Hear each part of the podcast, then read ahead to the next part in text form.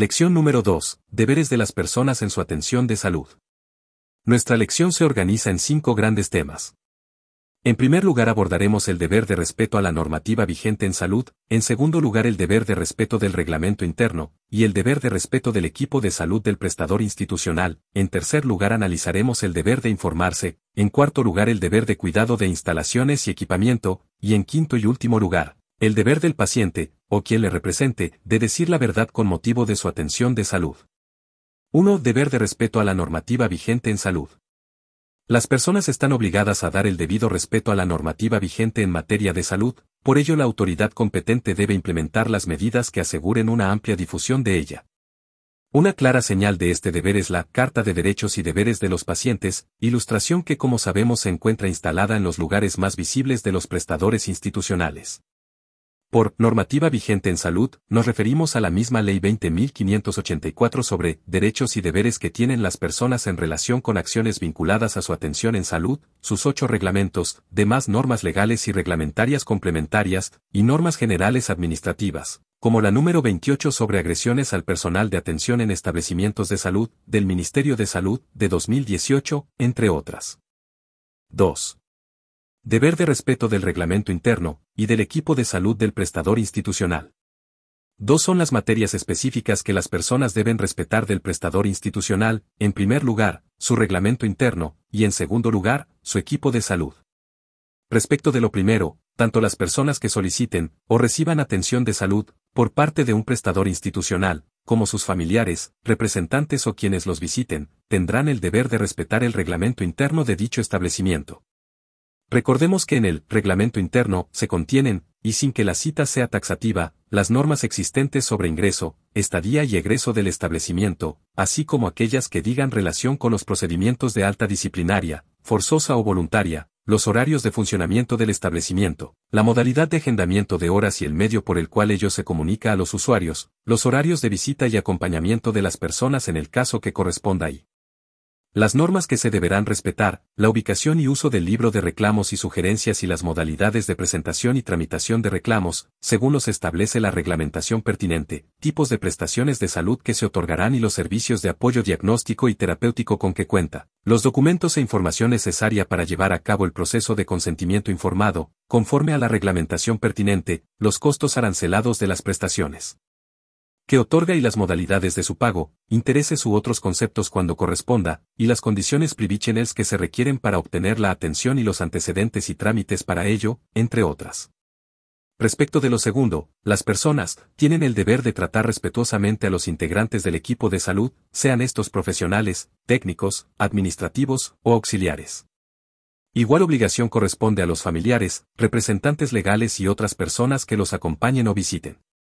El trato irrespetuoso, o los actos de violencia verbal o física en contra de los integrantes del equipo de salud, de las demás personas atendidas o de otras personas, dará derecho a la autoridad del establecimiento para requerir, cuando la situación lo amerite, la presencia de la fuerza pública para restringir el acceso al establecimiento de quienes afecten el normal desenvolvimiento de las actividades en el desarrolladas. Lo anterior, sin perjuicio del derecho a perseguir, las responsabilidades penales o civiles que correspondan.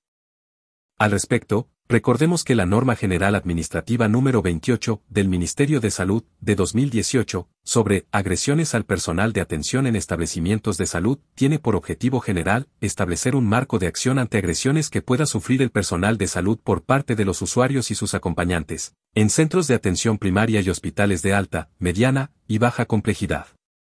La finalidad es disminuir la morbilidad física y psicológica en funcionarios de salud agredidos.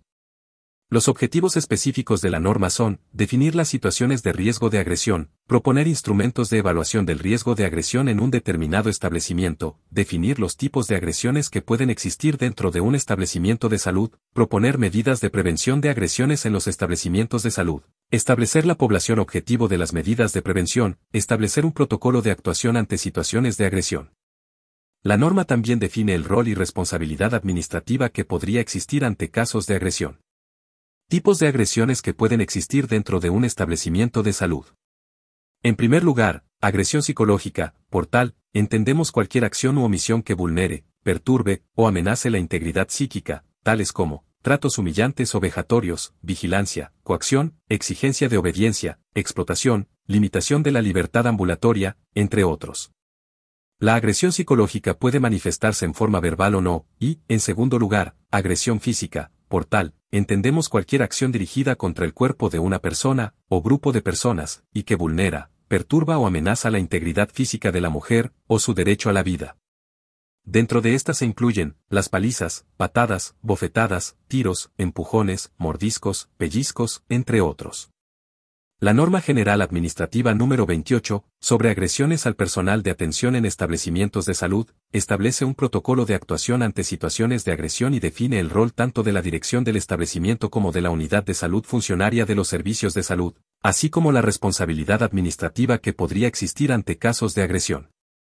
Será la mesa de seguridad de cada servicio de salud la que se encargue de velar por la correcta aplicación y permanente difusión de la norma general administrativa número 28 sobre agresiones al personal de atención. Para ello elaborará un plan de trabajo anual, un plan de capacitación, que implementará y llevará el registro y monitoreo de los casos de agresión en los diferentes establecimientos de la red. Alta disciplinaria. La autoridad, como consecuencia de las agresiones descritas por parte del paciente, tiene la facultad de ordenar el alta disciplinaria del paciente agresor que incurra en maltrato o en actos de violencia, siempre que ello no ponga en riesgo su vida o su salud. El artículo 26 del Decreto Supremo 38 del Ministerio de Salud, Reglamento sobre Derechos y Deberes de las Personas en relación con las atenciones de salud, dispone que, en los casos en que una persona incurra en conductas de maltrato o violencia durante su estadía, el establecimiento podrá disponer su alta disciplinaria con el consiguiente cese de entrega de las prestaciones y la obligación de éste de abandonar el lugar, siempre que con ello no se ponga en riesgo su vida o su salud. Es necesario tener presente, por último, que el alta disciplinaria es una medida de carácter excepcional, respecto de pacientes que han persistido en conductas agresivas, no obstante representársele su improcedencia, y habérsele solicitado un cambio de actitud.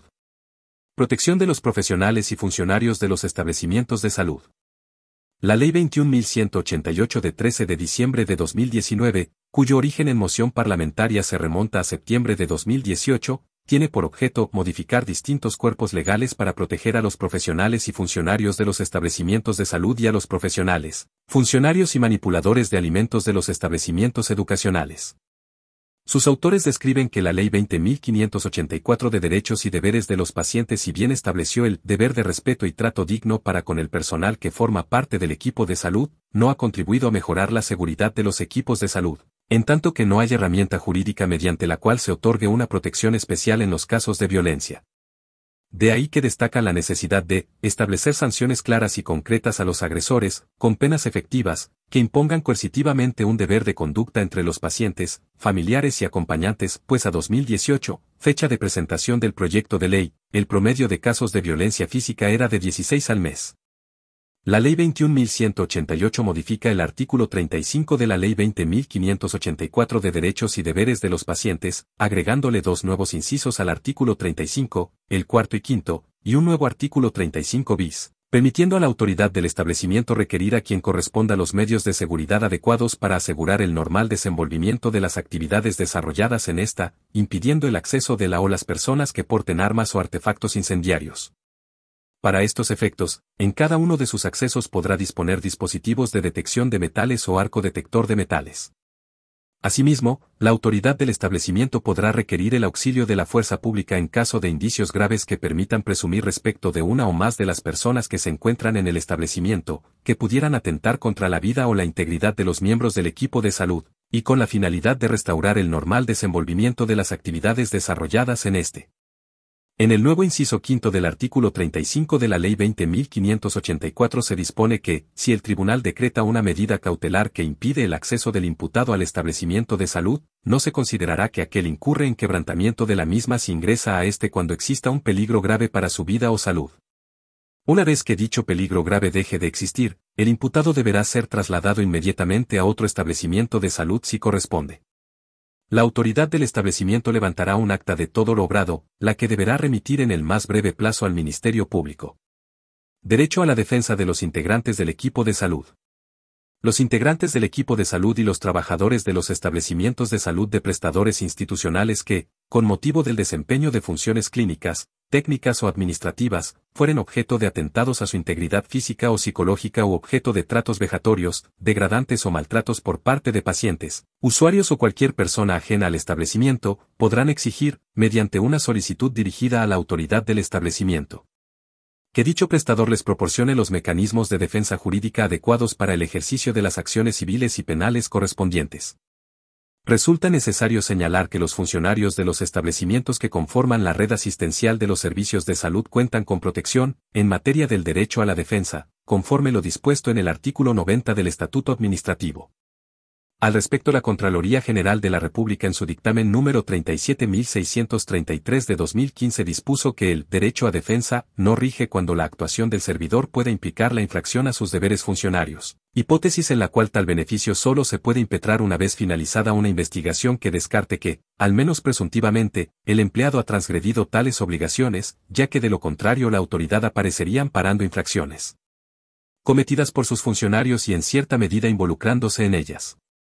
En conclusión, para ejercer el derecho a la defensa debe necesariamente, vale decir obligatoriamente, descartarse luego de una investigación, que el funcionario ha sido el agresor. 3.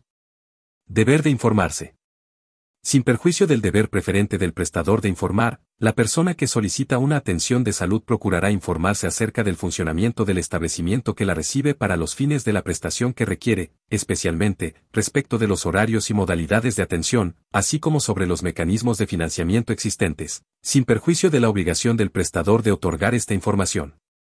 Asimismo, deberá informarse acerca de los procedimientos de consulta y reclamo establecidos. Nadie puede reclamar que no fue informado. Por ello decimos que este es un derecho deber del paciente. He aquí la importancia de informarse sobre las reglas del reglamento interno del prestador institucional. He aquí el deber del prestador institucional de informar sobre su reglamento interno. 4. Deber de cuidado de instalaciones y equipamiento. Todas las personas que ingresen a los establecimientos de salud deberán cuidar las instalaciones y el equipamiento que el prestador mantiene a disposición de las personas para los fines de su atención en salud, respondiendo de los perjuicios según las reglas generales en caso de contravención a este deber. Pero, ¿qué debemos entender por instalaciones y equipos? Por instalaciones debemos entender, las cosas, medios, e infraestructura dispuesta para la atención de salud, y por equipos, los utensilios, instrumentos y aparatos especiales, que como lo hemos dicho el prestador mantiene a disposición de las personas con motivo de las prestaciones que ofrece. 5 y final. Deber de decir la verdad. Por último, tanto la persona que solicita la atención de salud, como sus familiares o representantes legales, deberán colaborar con los miembros del equipo de salud que la atiende, informando de manera veraz acerca de sus necesidades y problemas de salud y de todos los antecedentes que conozcan o les sean solicitados para su adecuado diagnóstico y tratamiento.